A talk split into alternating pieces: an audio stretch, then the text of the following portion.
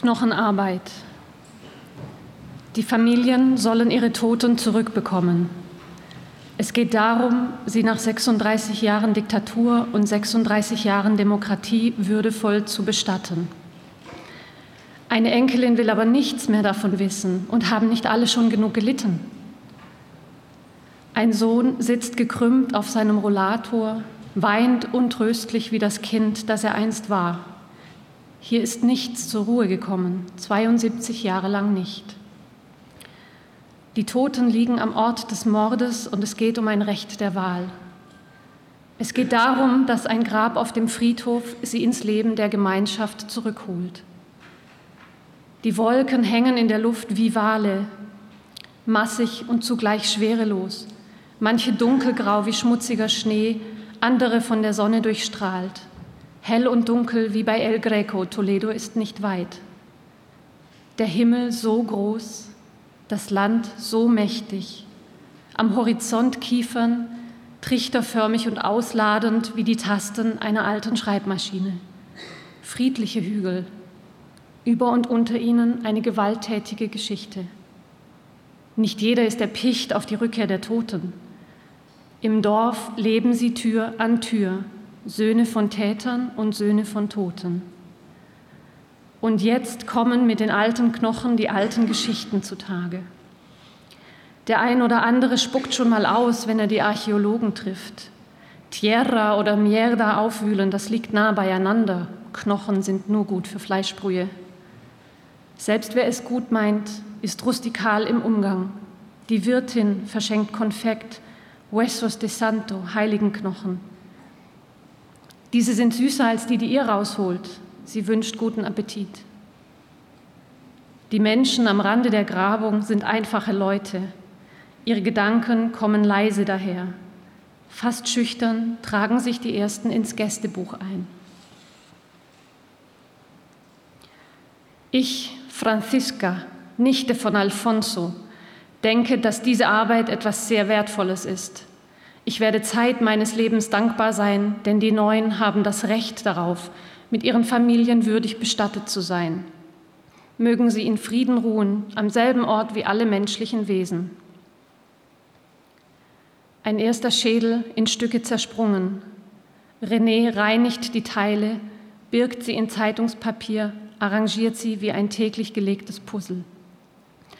Ein halbes blütenförmiges Loch an einer der Bruchkanten. Die Aufregung ist körperlich spürbar.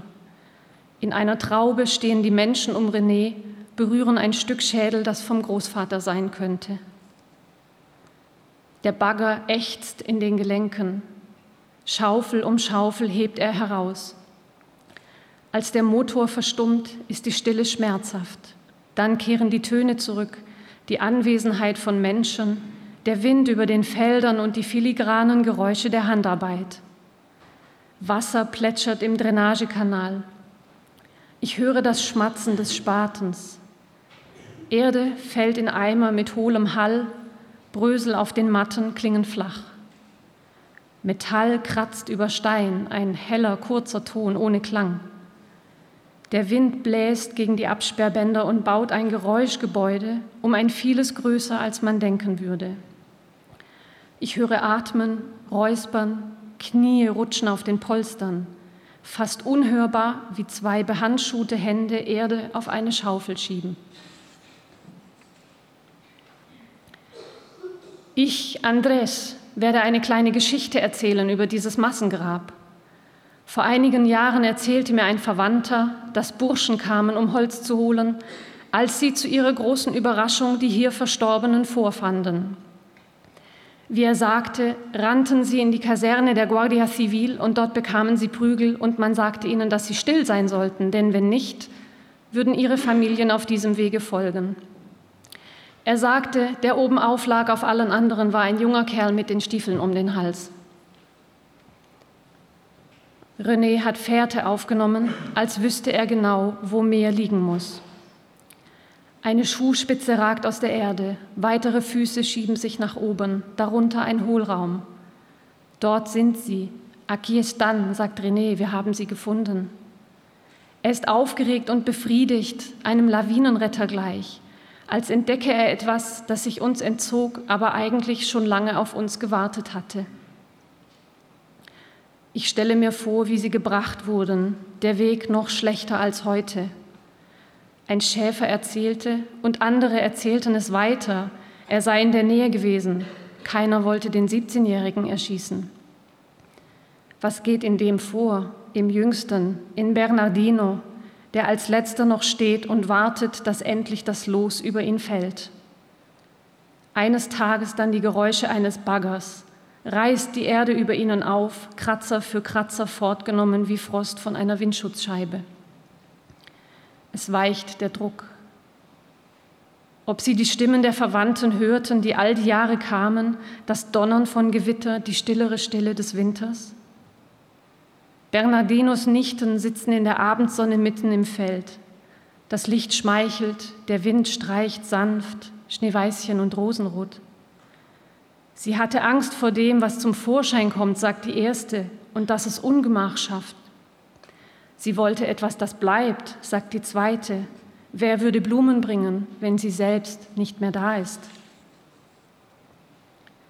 Das Tagwerk vollbracht. Lange schon mischt sich der Staub mit dem Zigarettenrauch der Dorfbewohner. Die Stätte gleicht einem Canyon, lotrechte Wände, rote Erde. Wir haben die Koordinaten, die Fußspitze vom ersten Tag, die beiden Füße vom zweiten Tag, dazwischen der Hohlraum. In einem Kreis von zwei Metern liegen neun Menschen, sie liegen, wie sie fielen, Kopf voraus, gekrümmt, übereinander. Ich, Daniel, bin beeindruckt von der Feierlichkeit der Toten, vom Horror ihrer Exekution.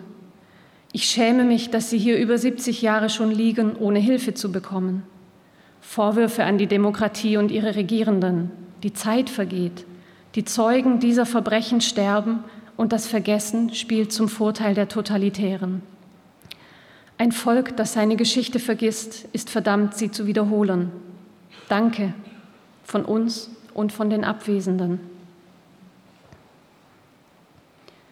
Die Knochen sind dunkelgrau mit einem Stich ins Bläuliche. Sie kommen aufgeweicht ans Licht, in der Sonne trocknen sie und nehmen die Farbe müder, ausgebleichter Bretter an, gräulich hellbraun, leicht gemasert. Die Sonne wärmt mir den Rücken und verbrennt meinen Nacken, den Bauch kühlt feuchte Erde. Ich kratze einen Armknochen ab, zerreibe Lehm zwischen den Fingerspitzen, der vielleicht verrottete Knochen enthält stecke vorsichtig Fetzen der Kleidung eines Toten in transparente Tütchen. Strich um Strich, Handvoll um Handvoll arbeiten wir uns vor, von innen nach außen. In der Mitte verbleiben Beinknochen auf kleinen Türmen von Erde wie ein Fanal, Warnung und Neubeginn. Wie geht es dir, Anselmo? Wie hältst du es aus? Er wackelt mit der Hand. Wie kommt man damit klar, mit 80 dass endlich der eigene Vater aus dem Massengrab geborgen wird. Es geht so. Er hat den einen oder anderen Albtraum. Wenn man sich einem Knochen nähert, verändert sich die Konsistenz der Erde, wird hellgrau, matschiger, als verlöre sie an Dichte, als melde sie, dass etwas kommt, als gäbe sie es frei. Wir kratzen Lehm und Erde, Stücke groß wie Butterflocken, klein wie Rosinen. Was auf Stoff auflag, ist schwarz verfärbt. Vielmals ist noch die Textur des Gewebes zu erkennen, manchmal Streifen, manchmal Karo. Unter einem Ärmel die Struktur einer Hand, fester Draht mit Plastik ummantelt, der Knoten fünffach, da hat sich einer Zeit genommen. Heute haben die Leute Kekse und Kuchen mitgebracht, ein gutes Zeichen. Ich, Alberto, bin Urenkel von Julio. Die Unsicherheit, die wir in diesen Tagen erleben, lässt sich nicht in Worte fassen. Ich erinnere mich an diese Geschichte, weil meine Großmutter sie mir erzählte. Sich in die Kinder und Angehörigen der neun Ermordeten zu versetzen, macht ihr eine Gänsehaut. Es ist schmerzlich und befriedigend, dass dieser Fall, der so viele Jahre verborgen blieb, endlich ans Licht kommt. Wenn jene Kriminellen schon dieses Massaker anrichteten, dass wenigstens die Angehörigen Ruhe finden. Julia kommt, die Tochter von Julio, das älteste noch lebende Kind eines Toten, sie war zwölf. Der Psychologe holt Julia zu Hause ab, weil sie seit Tagen weinte. Weil Julia weinte, weinte die Tochter Isabel und weil alles so schlimm ist, weinten beide. Julia wagt sich nur bis zum Zaun. Dort sitzt sie auf einem der Gartenstühle, weinend, aber nicht allein. Die Knochen sind nicht schlimm. Schlimm sind die Geschichten, das Nachdenken über die Toten und die Überlebenden. Isabel streicht zärtlich über ein Foto. Ihr Großvater Julio trägt die Uniform der Republik. Er sei der schönste von allen gewesen. Ob ich das auch finde? Ich nicke bereitwillig alles, was dir gut tut, Isabel. Und sie sagt noch etwas. Eure Arbeit muss euch sehr gefallen. Isabel schenkt mir einen Bonbon. Aber wenn sie doch ganz schmutzige Hände hat, sagt ihre Nachbarin. Du lass mich machen. Isabel drückt mir das Bonbon aus dem Papier direkt zwischen die Zähne. Diese Mädchen brauchen Bonbons, wenn sie den ganzen Tag da unten arbeiten. Abends lässt René die Leute in die Grube. Sie sind so viele, dass alle Planken besetzt sind und einige von oben schauen. Sie balancieren über die Bretter wie in einer stillen, feierlichen Polka. Der Anblick dieser hingeworfenen Knochen ist brutal. Bis alle die Städte verlassen, ist es dunkel geworden und ein schlanker Mond hängt über unserem Treiben. Zur Nacht schiebt sich das Bild der Knochen in den schmalen Spalt zwischen Wachen und Schlafen. Ich, Tomasi, bin die Enkelin von Alfonso, als ob sich das mit Worten ausdrücken ließe. Zu Hause kommen Gefühle an die Oberfläche, die wir fast unter Kontrolle hatten. Mein Vater war fünf und konnte seinen Vater nicht kennenlernen. Wenn ich nur den Stift ergreife, kommt ein Vulkan von Tränen hervor. Was kann ich sagen? Dass ich mich freue, dass mein Großvater und seine Kameraden endlich an der Stelle ruhen können, die ihre Familien ausgewählt haben, wie es von Anfang an hätte sein müssen. Danke für die Hilfe, diesen Traum zu erfüllen, der unser aller war. Ohne meine Fotos und Aufzeichnungen wüsste ich nicht mehr, was gestern, was vorgestern war. Die Hände riechen dauerhaft nach Handschuhen. Schattierungen von Rostbraun bleiben nach dem Waschen in Hautfalten und Nagelbetten. Die weißen Shirts, die ich abends trage, haben braune Ränder. Auf dem Kissen bleibt ein gelblicher Fleck in der Form meines Kopfes. Das Wetter wird schlecht, Anselmo. Egal, wir kommen bei jedem Wetter. Was sollen wir sonst machen? Hier lenken wir uns wenigstens ein bisschen ab. Draußen schlägt der Wind in die Bäume. René redet davon, während der Nacht rauszufahren, 15 Kilometer über sturmumtoste Straßen, um zu sehen, ob die Planken und Planen halten. Er spürt eine Verantwortung für die Gebeine, als bedürften sie seiner Fürsorge, als wolle er sie vor Schaden bewahren wie Kinder oder Freunde.